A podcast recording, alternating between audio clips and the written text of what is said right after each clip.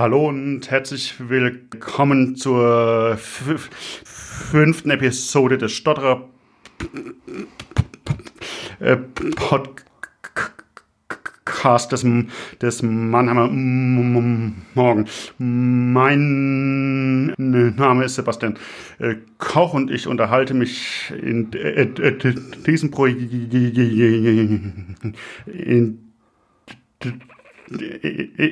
in, in diesen Projekten mit Stotterern und mit Experten über das, das Thema Stottern und nachdem ich mich in der letzten Episode mit Malte Spitz unterhalten habe, begrüße ich heute Jochen Prefke. Jochen Prefke ist 44 aus Ravensburg, ist, ist drei ist drei Vater und hat das hat das Buch geschrieben. Ich stottere aus dem, aus dem Gef Gefühlsleben eines Stotterers. Hallo, Herr Preifke. Hallo, Herr Koch. Vielen Dank für die Einladung. Hat mich sehr gefreut, von Ihnen zu hören, von Ihnen eine E-Mail zu bekommen. Und ich finde es auch toll, dass das jetzt hingehauen hat, dass wir zusammen sind. Herr Pratke, Sie, Sie, sind heute extra aus äh, Ravensburg nach, nach Mannheim gefahren. Was haben Sie heute morgen, als Sie aufgewacht sind, was ist da Ihr erster Gedanke gewesen? Ja, das ist äh, interessant. Ich denke, Sie spielen auf den Anfang meines Buches an. Exakt. Wo ich, äh, wo ich eben geschrieben hatte, dass ich jahrzehntelang mit dem Gedanken aufgebracht bin, ich stottere. Ne? Einfach nur so die Tatsache, ich stottere. Das ist in der Zwischenzeit gar nicht mehr so. Ja? Das heißt, ich wache mit allerlei Gedanken auf. Heute bin ich vielleicht mit dem Gedanken an Stottern aufgewacht, weil ich heute bei Ihnen eingeladen bin. Aber das haben wir ja dann einen positiver Gedanke, der mit dem Stotter verbunden ist. Im Sinne von, ich habe heute ein interessantes Interview, ich lerne heute den Herrn Koch hier kennen. Das alles nur, weil ich stottere. Es ist nicht mehr dieser, dieser belastende, dieser angsterfüllte Gedanken, ich stottere. Man äh, hat es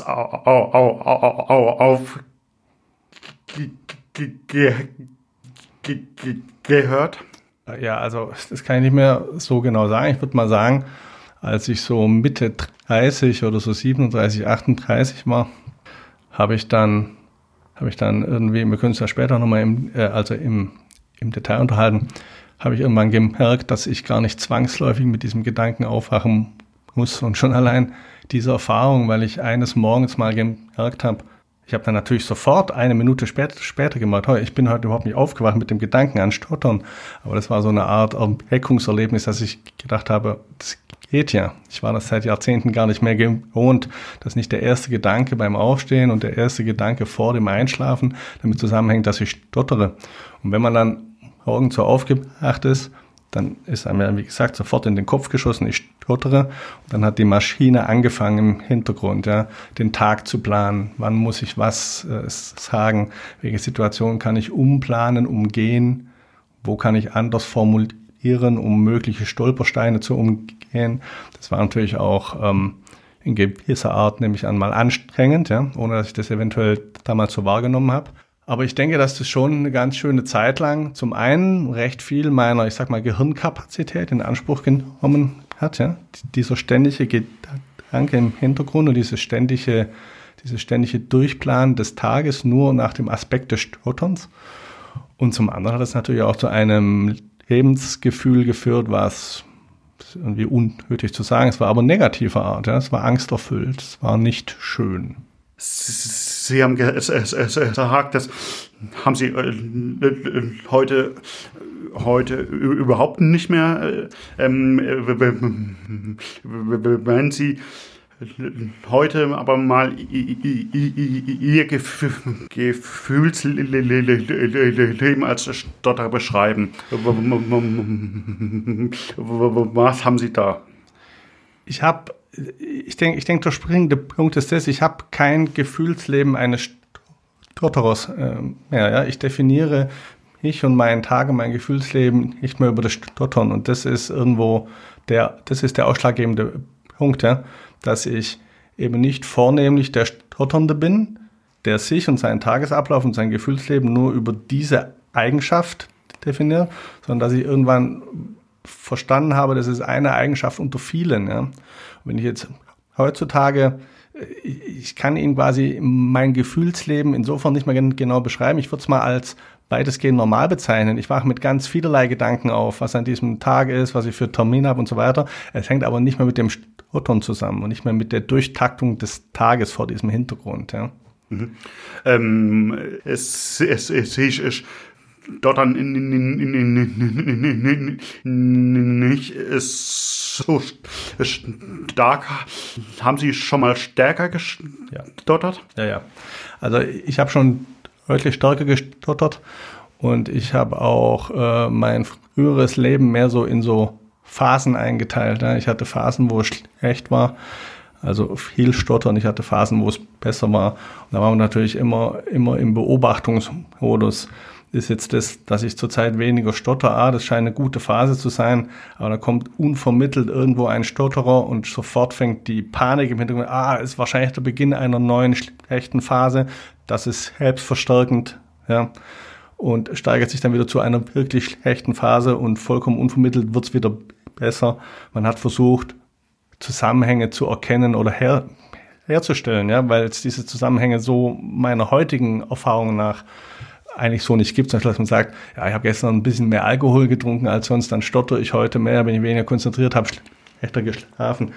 Das mag schon alles irgendwo ein großer Zusammenhang sein. Aber der Zusammenhang ist im Nachhinein gesehen nicht so stark, als dass ich jetzt mein Leben danach ausrichten müsste. Zum Beispiel heute auf der Party werde ich kein Bier trinken, weil ich morgen nicht stottern will.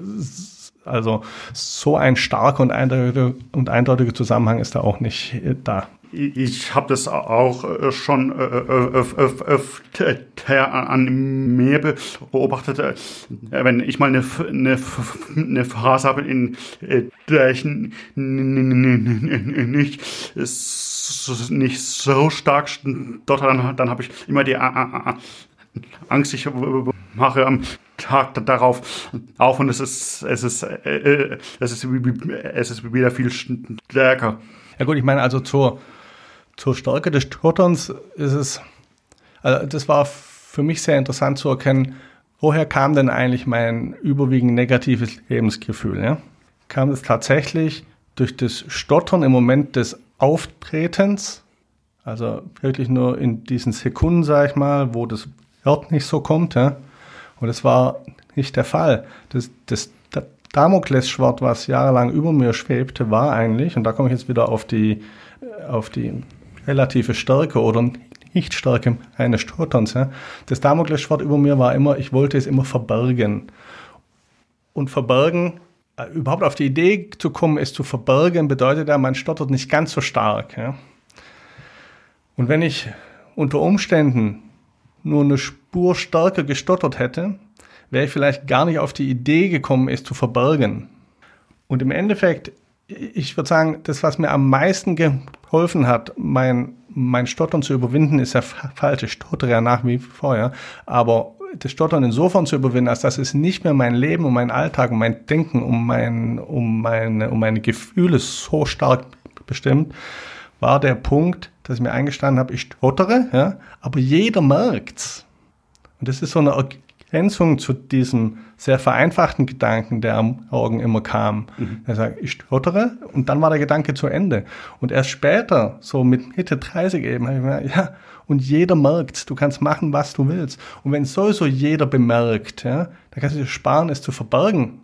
Und das macht wirklich einen himmelweiten Unterschied. Und als ich als ich dann verstanden habe, du musst es gar nicht verbergen, du kannst ja noch so viel Mühe geben, es wird schlicht und einfach jeder bemerken, wenn du in ein neues Umfeld kommst, äh, zum Studieren oder an eine neue Schule oder in irgendeine neue Gruppe eingeführt wirst, es wird einfach jeder merken. Und dadurch, dass ich dann aufgehört habe, es zu verbergen, habe ich zum einen als Teil von mir mehr akzeptiert und zum anderen fiel dieser immense Druck ab. Ja. Wie lange kann ich verbergen, dass ich stottere? Es war sowieso zum Scheitern verurteilt. Man muss aber offenbar erst in ein gewisses Alter kommen, um das zu verstehen. Wie, schwer, wie schwer ist, ist, ist, ist dieser Schritt gewesen? Das kann man so nicht wirklich sagen, weil es war ja kein Schritt, der sich von einer Sekunde auf die andere vollzog, dass ich gesagt habe, ah, jetzt habe ich das erkannt und jetzt kann ich das umsetzen. Ich würde mal sagen, das war ein Prozess, der ging einfach so ein paar Jahre lang. Ja? So ein bisschen darüber nachdenken, was macht denn dein Lebensgefühl eigentlich aus? Und dann, ich meine, also zu dem Zeitpunkt, als ich das Buch dann geschrieben hatte, und ich habe es tatsächlich nicht mehr genau im Kopf, wann das war, ich glaube 2016, oder? Ja, ich ja. glaube schon. Ich habe es jetzt ähm, hier auch nicht aufgeschrieben. Aber. Da war natürlich, da war vieles von diesen Dingen natürlich schon da und geschehen und passiert, sonst hätte ich es ja nicht alles aufschreiben können. Schon allein die Tatsache, dass ich endlich dieses, dieses Projekt Projekt umgesetzt habe, dieses Buch zu schreiben, war schon auch nochmal ein Teil der Therapie. Das Buch ist allerdings eigentlich aus einem ganz anderen Hintergrund entstanden. Es ging darum, dass ich, äh, ich hatte einen Burnout, also hatte nichts mit dem Stottern zu tun. Ich war einfach, jetzt auf gut Deutsch gesagt, überarbeitet, ja, erschöpft und als Therapie gegen diesen Burnout, wenn man es so sagen will, da gibt es irgendwie das Konzept des positiven Stresses, ja, hieß es, du musst ein Herzblutprojekt umsetzen. Und dann ist mir halt als erstes eingefallen, ich könnte doch mal ein Buch schreiben über Stottern. Ja. Das heißt, es war eigentlich, es war schon therapeutisch, aber eigentlich für was komplett anderes. Auch das ist aber auch ein interessanter Punkt. Ja. Ich hatte einen Burnout oder eine Krise, wie auch immer, die hatte nichts mit dem Stottern zu tun. Und das ist auch ein Gedanke, der war vorher 20 Jahre lang vollkommen verboten, weil es hat natürlich alles mit dem Stottern zu, zu tun. Egal was, ja, du bist Stottern. Und schon allein das, dass man dann verstanden hat, ah, es passieren tatsächlich Dinge, die haben mit dem Stottern nichts zu tun, ist auch schon ein interessanter Gedankengang, ja. Was ist, ist, sind es für Dinge, die im, im, im Störtern überhaupt nichts zu, zu, zu tun haben? Ja gut, ich meine halt äh, allgemeine Probleme, äh, Beziehungsprobleme, Probleme in der Arbeit, äh, schlicht und einfach Probleme, die andere auch haben. Ja? Und man muss sich einfach mal Gedanken machen, wenn man zu sehr von seinem eigenen Stottern oder von jedem, von jedem anderen Handicap, ja? wenn man von dem, wie soll ich sagen, zu sehr bestimmt ist, wenn man dieses, in unserem Fall Stottern zu sehr präsent hat, ja, dann kann man sich schon mal überlegen, ob die ganzen Dinge, die man diesem Handicap, diesem Stottern zuschreibt, ist das wirklich ursächlich für das Problem, das ich habe? Oder ähm, haben dieses Problem andere nicht stotternde Menschen einfach auch? Ja? Ich sage immer wieder die Sache mit diesem Gedanken zulassen. Zumindest ich für einen Teil war damals so in diesem, in dieser Stottererwelt, in diesem Gedanken, ich bin Stotternder und das ist die Eigenschaft, die jeder an mir als erstes und als einziges sieht, war ich so gefangen, ich habe solche Gedanken, die nicht mit dem Stottern zu tun hatten oder solche Ursachen für meine Probleme, habe ich gar nicht zugelassen. Ja. Mhm. Gibt es äh, heute noch äh, Situationen, in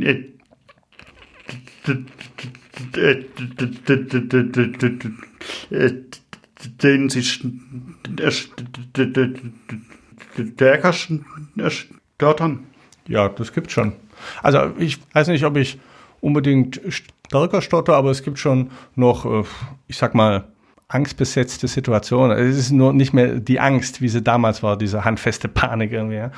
Aber es gibt nach wie vor Situationen, die ich aufgrund meines Stotterns nach wie vor nicht sonderlich äh, schätze. Ja. Wie zum Beispiel mich mit Vor- und Nachnamen vorstellen, ans Telefon gehen. Ich meine, man kann sich so Textbausteine zurechtlegen, die man dann, wieso auch immer, es ist zum Teil vollkommen unverständlich, die man dann einfach so sagen kann. Nur mein Vor- und mein Nachname am Stück zu sagen, gelingt mir nicht als Text Baustein abzuspeichern. Ja? Es geht irgendwie nicht. Oder alles, was mit Bedientheke, mit Bestellung zu tun hat. Ja, also ich glaube, zusammengefasst kann man sagen, immer wenn das Gegenüber unter, ich sag mal, normalen Umständen, in Anführungszeichen, ja, einfach erwarten würde, dass du genau jetzt genau das sagst, was du haben willst. Ja, also zum Beispiel eine gewisse Anzahl von einem bestimmten Gebäck beim Bäcker. Das geht auch nach wie vor bei mir noch relativ oft daneben. Ich kann es dann heutzutage als amüsante Episode verbuchen, ja, die ich dann mal wieder erzählen kann oder so. Dass ich wieder zu viele Brezeln oder anstatt der Anzahl an Brezeln, die ich wollte, so und so viele andere Semmeln irgendwie bekommen habe und so weiter und so fort. Oder aktuelles Beispiel, ist es immer wieder ich sag mal, ärgerlich. Die Menschen meinen es nie böse, ja. Aber wenn die Menschen einem nicht zuhören, wenn ihre einzige Aufgabe in dieser Sekunde ist, zuzuhören, wenn ich eben beim, wenn ich eben beim Essen gehe mit der Familie, äh, wunderbar äh, flüssig alles bestellt habe, was ich haben will, Getränk, Essen, Zeug und alles. Und dann sagt irgendwie die Bedienung, Entschuldigung, ich habe gerade nicht zugehört, ja. Und das baut natürlich einen zusätzlichen Druck auf, weil du musst nochmal genau das sagen, weil es vollkommen anderes zu sagen nur weil du das gerade besser sagen kannst, kommt er wiederum allen, die zugehört haben, ein bisschen komisch vor, ja, und so weiter und so fort. Aber wie gesagt, heutzutage sind das für mich eher ähm, amüsante Anekdoten bis vor 10, 15, 20 Jahren hat mich in Wahnsinn getrieben. Ja. Wenn Sie in, in einer Blockade sind, wie, wie hilft man, man Ihnen da am, am besten? Sie müssen einfach sich die Zeit nehmen, das auszustellen. Ja? Ich meine, das ist so. Also ich habe heutzutage keine so starken Blockaden mehr. Ist aber eben nicht auszuschließen, dass es nochmal kommt. So ganz, ganz, ganz selten denke ich auch, oh, das war, sagen wir mal, wieder außergewöhnlich stark. Ja. Aber es tritt wirklich äußerst, äußerst selten auf. Es ist aber auch nie auszuschließen, dass nochmal, ich habe es in meinem Buch, glaube den Stotter Super-GAU genannt, es ist nicht auszuschließen, dass sowas halt auch nochmal passiert. Es hätte genauso gut sein können, dass vollkommen unvermittelt ich hier bei Ihnen im Podcaststudio sitze und keinen Ton sagen kann. Ja? Ich meine, äh, ich lebe nicht mehr oder ich denke nicht mehr in diesen Auf- und Abphasen. Ja? So, ich habe jetzt da keine erhebliche Angst oder Panik davor gehabt. Also ganz hinten in der hintersten Ecke von meinem Kopf ja, ist nach wie vor der Gedanke, es kann so unvermittelt wieder stark auftreten, wie es schon war, wenn ich zum Beispiel an mein Studium denke, wo ich habe dann Vortrag halten müssen. Es war eine Katastrophe. Ich bin vorne gestanden, ich habe alles bis aufs kleinste Wort auswendig gelernt, Stolpersteine entfernt und so weiter. Dann konnte ich es nur vortragen, indem ich auf, also auf und ab gewippt bin, um mich abzulenken und um in die Atmung zu kommen und Vokale gedehnt und singen, sang. Also wahrscheinlich für den Zuhörer furchtbar. Also für mich auch. Aber ähm, ich kann einfach nicht hundertprozentig ausschließen, dass das jetzt zum Beispiel hier in so einer Situation, wo man aufgenommen wird, ist eh immer blöd irgendwo, ja, ja. Ähm, dass das einfach ja, auf einen Schlag wieder so schlimm ist, wie es schon mal war. Weil damals kam es nicht ganz so unvermittelt, war aber vielleicht auch eigentlich in einer guten Phase und zack ist es da. Ja. Wie, haben Sie das es, es, es, es, so gut in den Griff gekriegt? Ja, ich würde mal sagen, durch das Umsortieren meiner Gedankenwelt. Durch die neue Ordnung der Kausalketten auch. Ja. Ich habe okay. irgendwann, also wirklich, ich habe es auch vorher schon mal erwähnt, der wichtigste Punkt war das, dass ich aufgehört habe, es krampfhaft zu verbergen. Dadurch hat sich wirklich mein Stottern um so vieles verbessert schon. Also, und damit auch mein Lebensgefühl, ja aber dass ich einfach gesagt es merkt eh jeder und dadurch fällt dieser unheimliche Druck ab. Und wenn dieser unheimliche Druck abgefallen ist, dann ist es quasi, wie soll ich sagen, ein positiver Teufelskreis. Ja? Also es ist so selbstverstärkend. Äh, äh, es war im, im Print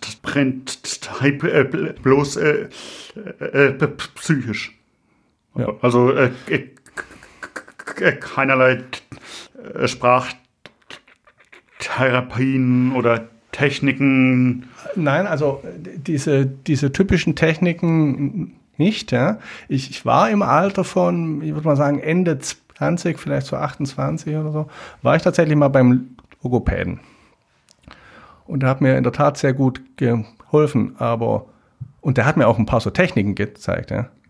also jetzt nicht vornehmlich Atemtechniken, aber zum Beispiel diese Sing-Sang-Technik, dass man in das Singende kommt, ja, oder eben dieses Vokale dehnen, wenn man also jeden Vokal, ja, und ich habe auch damals, als ich noch relativ im, also stärker gestottert habe, konnte ich durchs Vokale dehnen einiges abstellen. Nur diese, diese ganzen Techniken waren für mich nicht wirklich befriedigend, weil wenn ich am Vokale dehnen bin, denke ich wieder indirekt die ganze Zeit an mein Stottern. Ne? Und das wollte ich ja eben abstellen. Wenn ich eine Technik anwende, an die ich denken muss, die mit dem Stottern zu tun hat, ändert es zwar, ich man kommt tatsächlich gut durch die ein oder andere Alltagssituation. Besser als ohne diese Technik. Aber es hat mein Lebensgefühl nicht positiv hm. geändert. Ja. Und das, was der Logopäde damals tatsächlich geschafft hat, ist, diesen Denkprozess in mir anzustoßen, durch diese eine Frage, die er mir gestellt hat. Was kannst du deinem Stottern an Positivem abgewinnen? Was du natürlich nach 28, ja, etwas übertrieben, aber nach 20, 25 Jahren Stottern und äh, Leidensweg ja, des Stotterns findest du erstmal vollkommen absurd. Das kann nicht sein. Hat das gerade echt gef gefragt, ja? Also was kannst du dem am Positiven abgewinnen und was damit verbunden ist, was hast du an Vorteilen dadurch, dass du stotterst? Und ich glaube, der Logopäde erwartet auf so eine Frage gar keine spontane Antwort. Das ist hier eins, zwei, drei, ja? nichts, sondern das hat dann tatsächlich ein paar Jahre gedauert, bis der Gedanke in mir eingesickert ist. Und dann fallen dir irgendwann schon ein paar Vorteile auf, ein paar positive Aspekte, die du dem abgewinnen kannst. Zum Beispiel gewisse positive Aspekte deiner Persönlichkeit haben sich höchstwahrscheinlich nicht nur neben dem Stottern her entwickelt, sondern vielleicht auch gerade wegen des Stotterns. Ja? Und dieser Gedanke, dass es nicht alles negativ ist, und dieser Gedanke, dass du dir dann als nächsten, als nächsten Gedanken auch mal überlegen kannst, hab die, wir, wir hatten uns schon mal darüber unterhalten, vor ein paar Min Minuten, habe ich das Problem nur wegen Stottern oder haben das andere, die nicht stottern, auch, ja? Mhm. Also zum Beispiel Angst vor, vor größeren Gruppen zu reden. Ich unterhalte mich jetzt zum Beispiel über mein Erlebnis beim Studium, ja? Das haben ja andere auch und die stottern überhaupt nicht. Die haben einfach Angst davor, vorne zu stehen. Also die haben einfach Lampenfieber. Einer der positiven Aspekte dabei ist jetzt, ja, also auf den ich damals gekommen bin, als ich mir diese Gedanken alle gemacht hatte, ich habe keinen Lampenfieber. Ich hatte Angst vor der Situation, aber nur wegen des Stotterns. Alles andere war mir total egal. Jetzt habe ich, wie auch immer, ja, durch diese Gedankenspiele, durch diese, wie Sie es vorher gesagt haben, durch diese psychischen Dinge, mhm. mein Stottern überwunden. Jetzt kann ich das ad acta legen. Die ganzen anderen Ängste haben sich in mir nie entwickelt. Die hatten gar keinen Platz. Sie, ha, sie, ha, sie, ha, sie haben äh, äh, drei Kinder. Ja. Es, es, es, es dottern äh, äh, die auch. Nein. Also in meiner Familie hat keiner vor mir gestottert und keiner nach mir. Okay. Das ist eine, wie soll ich sagen, eine Laune der Natur wohl. Ja. Das hat einfach genau mich erwischt. Äh, na, äh, können Sie sich noch daran erinnern, als Ihre als ihre Kinder sie zum ersten Mal auf das Stottern angesprochen haben? Das kann ich insofern nicht, weil sie haben es nie. Ja? Also meine Kinder sind auch so ziemlich die einzigsten, denen ich es glaube, wenn sie so sagen, ihnen fällt es nicht auf. Die kennen mich ja nicht anders. Die, die, ich habe ihnen schon immer so vorgelesen, zum Teil mit Vokale denen, zum Teil auch ohne, da habe ich mal stärker gestottert. Aber das, das kann ich mir schon vorstellen, dass wenn du deinen Vater von Anfang an einfach nur so kennst, dass dir das gar nicht sonderlich auffällt. Äh, meine Kinder waren dann in dem Alter, wo man sich darüber hat unterhalten können, wo ich schon so weit war, dass ich mich aktiv darüber unterhalten habe. Von ihnen da direkt angesprochen wurde ich eigentlich nie. Interessanterweise, also als ich äh, meine Kinder bekommen hatte, war ich ja noch in einer ganz anderen Lebensgefühlsphase auch, was das Stottern angeht. Und war mein Gedanke, nur um zu zeigen, wie stark meine Gefühlswelt vom Stottern eben äh, beeinflusst gewesen ist. Der erste Gedanke, wenn man erfährt, okay, man wird Vater, war immer, wow, toll, ein Baby. Der nächste Gedanke war automatisch, hoffentlich stottert es nicht. Mhm. Hoffentlich bleibt es ihm oder ihr erspart. Ja, ja das, das glaube ich. Also, ja, das ich, ich habe ja vorhin schon gesagt, dass ich mich mit Malte Spitz gesprochen habe und ich habe ihn, habe ihn auch gefragt, wie sich das Bild des Stotterers in der Öffentlichkeit in, den letzten Jahrzehnten Jahrzehnten verändert hat. Und, und Malte Spitz hat, hat gesagt, es hat sich im Prinzip überhaupt nicht so viel verändert. Wie ist es dahin? Sieht das. Ja, ich sehe es ähnlich. Also, ich meine, die Bundesvereinigung Stottern, die die macht einen hervorragenden Job, alle, alle, alle irgendwie aufzuklären und darauf hinzuweisen, dass Stottern eben nur Stottern ist und dass das eben nichts mit dem alten Vorurteil, wie das seit Jahrzehnten eigentlich ist, dass das nichts mit Intelligenz zu, zu tun hat und so weiter. Die, die machen da einen tollen Job. Aber es hilft halt alles nichts, wenn halt im normalen Film, sag ich mal, sei es im Kinofilm oder auch im Tatort oder irgendwas, das Stottern finde ich nach wie vor viel zu viel als, als, als Kurzbeschreibung für das vernachlässigte Kind aus dem Heim, das was Schlimmes angestellt hat, her, hergenommen wird. Und den Eindruck habe ich schon. Also, ich meine, es wäre vielleicht mal an der Zeit, dass einfach der Kommissar stottert, während er seinem normalen Beruf nachgeht. Ja? Und das nicht immer nur der potenzielle Täter oder der, wo man halt ganz kurz charakterisieren will, der ist arm dran, dass der irgendwie stottert. Ne? Oder zum Beispiel in dem Film Tintenherz habe ich auch einen kurzen Absatz in meinem Buch drüber geschrieben, wo es tatsächlich so ist, dass, ähm, also da geht es ja darum, dass es Vorleser gibt, die so gut lesen, dass die Personen aus diesen Büchern dann lebendig werden. Ja? Äh, und dann das Schlimmste, was dann passieren kann, ist, dass man einen stotternden Vorleser hat. Und die Person, die dieser Stotternde aus den Büchern herausliest, die sind ähm, hakelbehaftet, ja. Die sind nicht so schön, die sind nicht so gut. Das ist natürlich ein Bild, also das ist ja schon ein bisschen überholt eigentlich, ja. Das sollte man ein, ist aber äh, leider noch nicht immer der Fall, ja ich, ich, ich, ich, ich habe mich, äh, hab mich auch auf das Gespräch entsprechend äh, vorbereitet und ich habe ich habe Cornelia Funke mal gefragt, wie sie, sie heute auf den stotternden Darius schaut. Und sie hat mir dazu, dazu auch, auch etwas geschrieben. Ähm, ich, ich, ich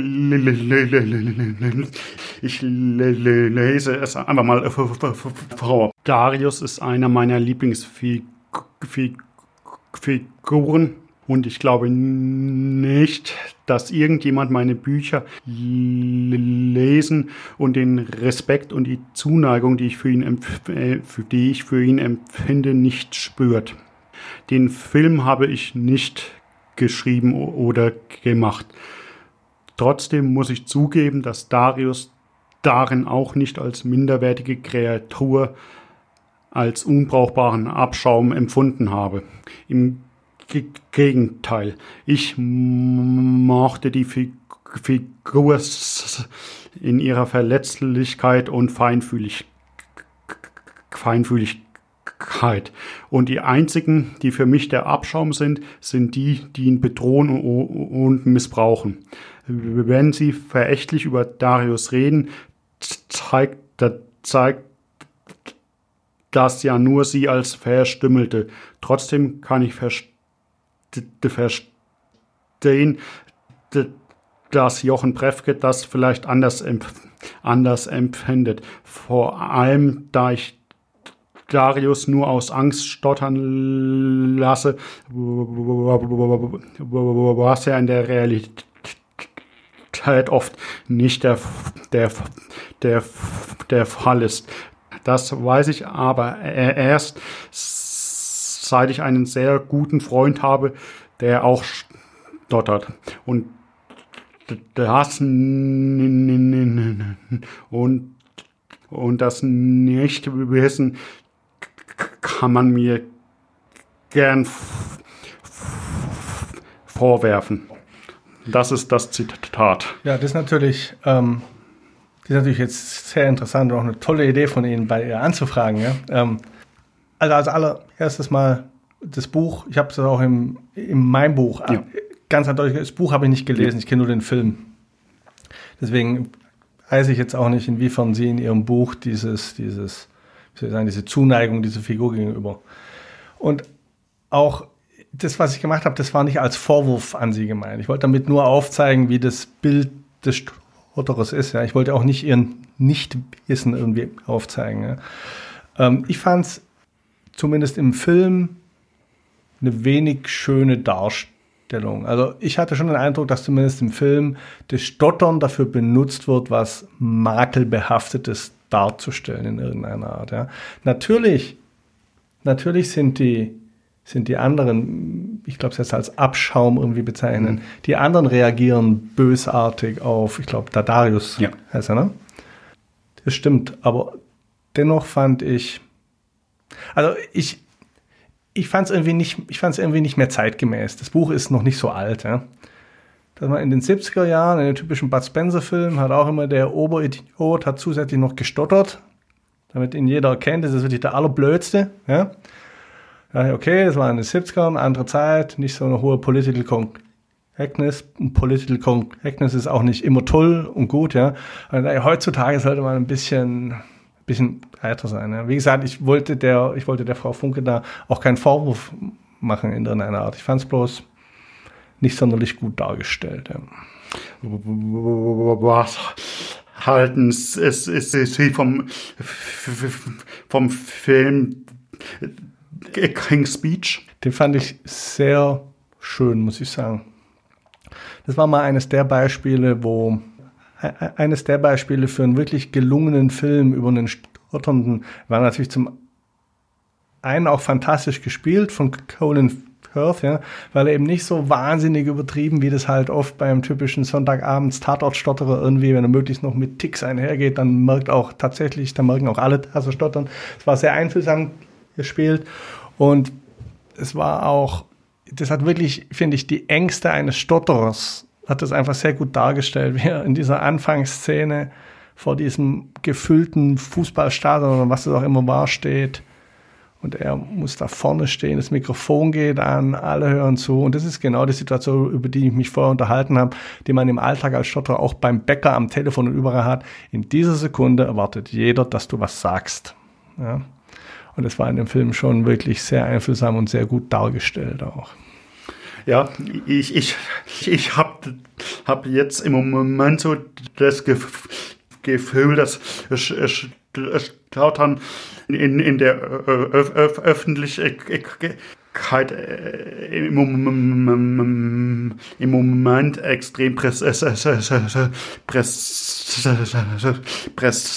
ist. Das hat, hat wahrscheinlich auch, auch mit bereiten zu, zu, zu, zu tun, als Stotterer auch eventuell US-Präsident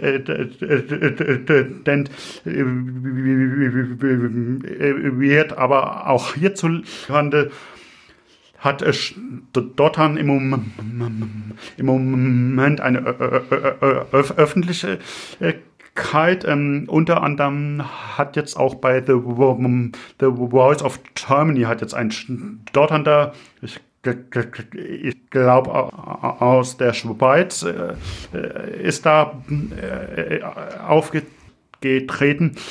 Haben Sie den Auftritt von Noah Sam gesehen? Also ich hätte ihn tatsächlich verpasst, wenn Sie ihn mir nicht zugeschickt hätten. Ähm, da habe ich es mir, an, hab mir angeschaut und ich fand es äh, in, in vielerlei Hinsicht sehr, sehr, sehr, sehr interessant. Zum einen also zum einen, mir gefällt die Art, wie er musiziert und wie er singt. Da finde ich es natürlich immer toll, wenn Menschen trotz ihres Handicaps, das muss wie gesagt nicht nur Stottern sein, einfach ihr Ding durchziehen. Ja? Es ist für einen Stottern natürlich extrem, extrem belastende und mit Angst besetzte Situation ins Fernsehen zu gehen und so weiter und so fort. Ja.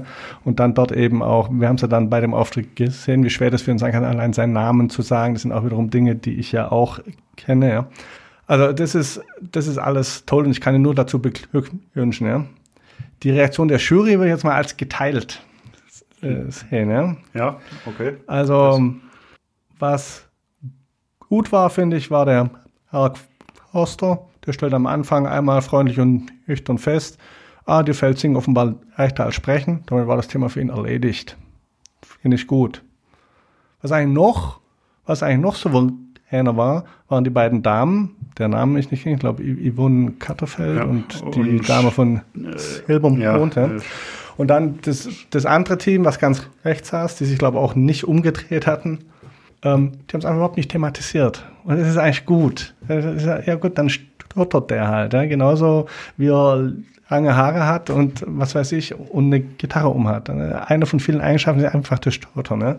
Das war natürlich der Nico Santos gemacht, das war schwierig. Ja? Also das ist aber auch ein typisches Beispiel dann dafür, dass viele Menschen schlicht und einfach nicht böse meinen. Und er hat er hat's, da bin ich mir, ohne ihn zu kennen, ja, bin ich mir ganz sicher, er hat es nicht böse gemeint. Aber er kann ihn nicht einfach unterbrechen. Er kann nicht einfach die Hand heben und ihm einen Tipp geben, wie er es besser machen könnte. Es ging ja darum, dass, ähm, dass er am Anfang wollte seinen Namen sagen, das ging nicht, dann hat er kurz einen Akkord auf die Gitarre, hat seinen Namen gesungen. Ja, also, genau.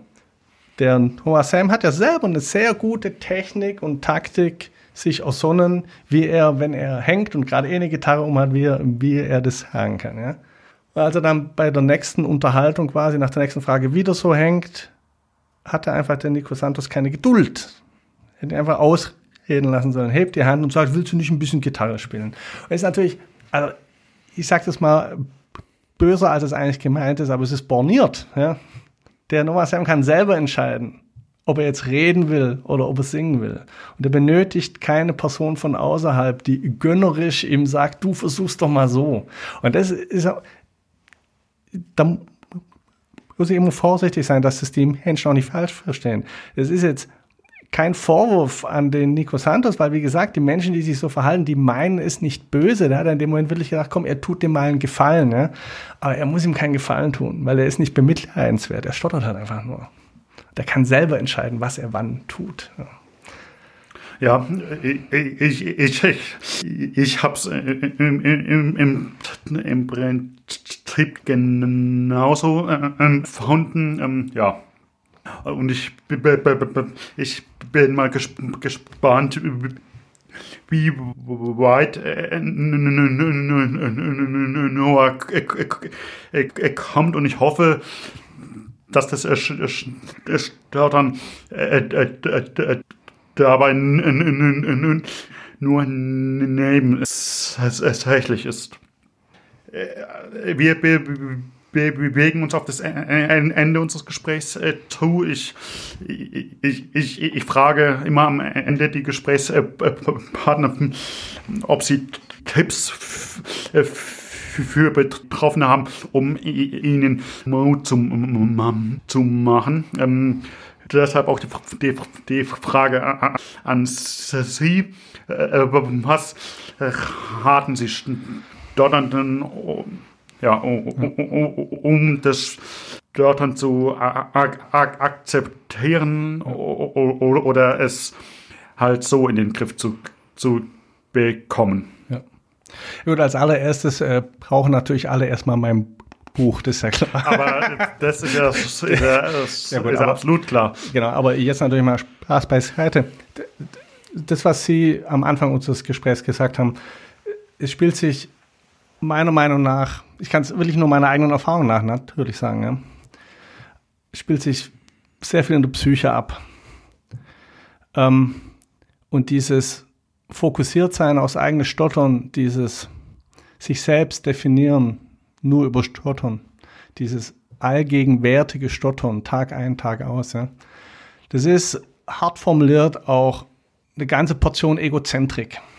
Weil die ganzen Menschen, denen man unterstellt, dass sie es merken und vor allem, dass sie es stört, ja, die haben ihre eigenen Sorgen. Ja. Die, die, die kümmern sich vielleicht überhaupt nicht um dein Stottern. Das findet wirklich viel nur im Kopf des Stotternden statt. Oh Gott, das fällt auf, oh Gott, das stört alle, oh Gott, ich bin eine Zumutung oder irgendwas. Ja. Wenn Sie mal Ihr Umfeld, zehn Personen in Ihrem Umfeld fragen würden, würden sieben bis acht Personen vermutlich sagen, ja stimmt, du stotterst. Und also das heißt, man, ich finde, man muss ein bisschen von dem Gedanken weg, dass Stottern der einzige, das einzig persönlichkeitsbestimmende Merkmal ist, das einzige Charakteristikum. Ja. Und eben sich immer wieder vor Augen führen, hör einfach, das war das, was mir halt am meisten geholfen hat, hör auf, es zu verbergen. Und dann verschwindet es zu einem beträchtlichen Teil, verschwand zumindest bei mir. Wie, wie, wie gesagt, ich kann nur über meine eigene Erfahrung reden, ich kann nicht für alle Stotternden sprechen. Jetzt aber durch die ganzen Stotternden, die ich eben kennengelernt habe, seitdem ich das Buch geschrieben habe. Interessanterweise kannte ich davor eigentlich überhaupt gar keinen. Ja. Die Biografien ähneln sich ja schon. Und die Erfahrungen, die man irgendwie gesammelt hat und die Angstsituationen, die ähneln sich ja alle schon. Aber diese, diese Gedankenspiele, die ich eben zum Teil auch in meinem Buch da beschrieben habe, also die, die haben mir schon sehr stark geholfen, dass das Stottern immer mehr in den Hintergrund getreten ist. Eines von vielen Persönlichkeitsmerkmalen. Ja. Ja, und, und das ist das Gespräch mit Jochen Prefke gewesen, bei dem ich, bei dem ich mich ganz herzlich bedanke, äh, äh, dass er extra für das Gespräch nach Mannheim gef gef gef gefahren ist.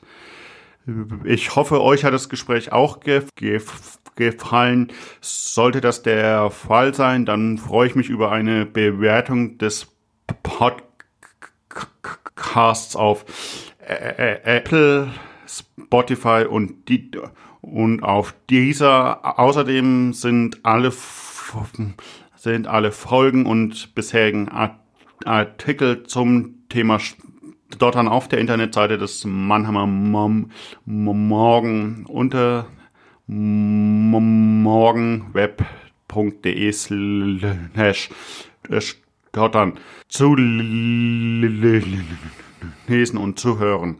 Ich freue mich auf unser nächstes Gespräch in zwei Wochen.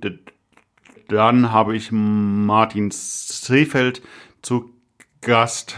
Martin, Martin Seefeld ist Landesvorsitzender der, der Bundesvereinigung Stottern und Selbsthilfe in Baden in Baden-Württemberg und leitet außerdem eine, eine Selbsthilfegruppe in Heidelberg. Solltet ihr, solltet ihr weitere Fragen oder Anregungen haben, dann könnt ihr mir auch direkt schreiben unter der E-Mail-Adresse sekoch.mamo.de. Und ja, ich freue mich, ich freue mich, werden wir uns in zwei Wochen wieder hören. Bis dahin, ciao.